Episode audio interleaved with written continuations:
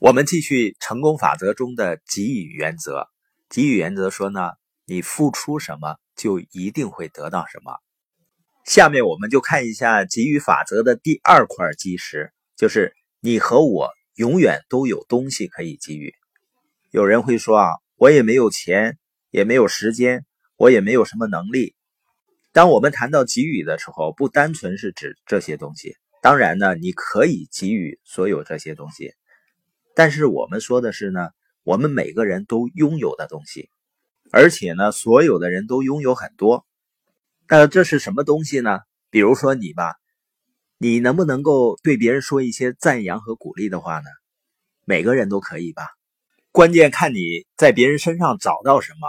如果你要寻找别人的优点，你肯定是能找到的；如果你要找别人的缺点呢，你也能找到；如果你要找优势，你能找到，如果你要找到弱点不足，你也能找到。问题就是你是否愿意寻找好的东西，然后把赞扬和鼓励带给这个世界。在说出赞扬和鼓励的话语时，你就播下一颗种子。我们再看一下我们讨论的原则——给予原则。你付出什么就得到什么，也就是说，从你这里出去的会回到你这里。那我问你一个问题。你希望别人批评你、轻视你、贬低你，还是希望别人鼓励你、提升你呢？这个回答是很明显的。我从来没有见过一个人会说：“我的梦想就是找一些人每天专门批评我。如果有很多人每天都贬低、批评我，我的生命就圆满了。”我们都知道鼓励的威力，而且我们都能够更多的鼓励人们。据说呢，认可、鼓励和提升。比金钱更能使人们努力工作。所以，如果我们知道鼓励的威力，我们知道他回到我们这里的时候感觉有多么好，那我们怎么样才能让他回到我们这里呢？让他回来的唯一办法就是我们首先要播下种子，让庄稼成长，我们才能收割鼓励，才会回到我们这里来。所以，你要赞扬和鼓励别人，因为这确实能够帮助人们，能够给他们力量。能够让人们更有动力成为更好的人，但是呢，你需要播种才能收割果实。它真正的含义就是，我们在鼓励、提升和建立另一个生命的时候，其实你是在提升你自己。不管他们有没有鼓励你，也许呢，别人不会鼓励你。实际上，别人做什么或者不做什么是不重要的，播种才是最重要的。你播下种子，庄稼呢，自然就会成长。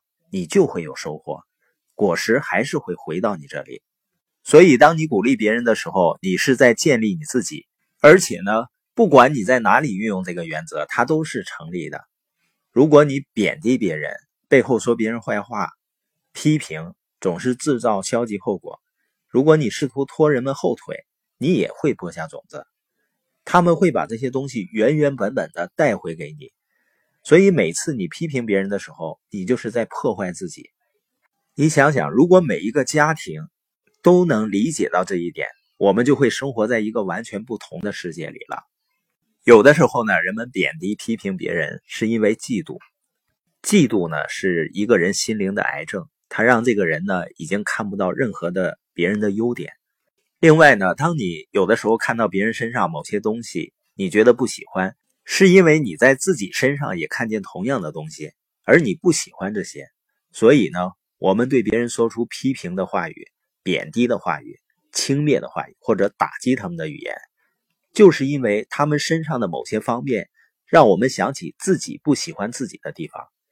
我们在他们生活中播下破坏的种子，而这些种子呢，会回到我们这里，在我们破坏别人的时候，也破坏了我们自己。有的人呢，甚至在贬低别人的过程中呢，获得一种良好的自我感觉。实际上呢，就即使别人很差，也并不代表你就很好。当然呢，在金钱方面的给予呢，也符合这个法则，就是你给予什么就会得到什么。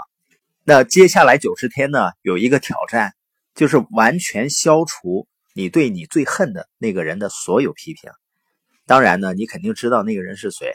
你想这不可能吧？九十天不批评，我批评他的时候会感觉很过瘾呢。有一个女士说啊，如果我不告诉我的丈夫他做错了什么，我怎么指望他能把事情做对呢？还有一位先生说：“我心里想着批评他行吗？”也有的人说：“我可不可以把批评都存起来，忍耐九十天，然后呢，在第九十一天来个总爆发？”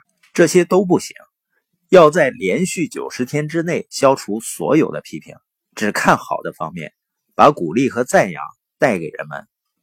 那如果我只有一天违反了怎么办呢？从头开始。我连续做了三十天才违反怎么办呢？从头开始，连续做了八十九天才违反怎么办呢？还是从头开始，要在连续九十天之内完全消除批评，只看好的方面，只把赞扬带给别人，这会完全改变你的生命。这会改变周围的人吗？有可能吧。但是你没有责任去改变别人。这个世界上大部分痛苦和无奈都源自于。你希望改变别人，你和我的责任就是通过把赞扬带给世界，而改变我们自己的生命。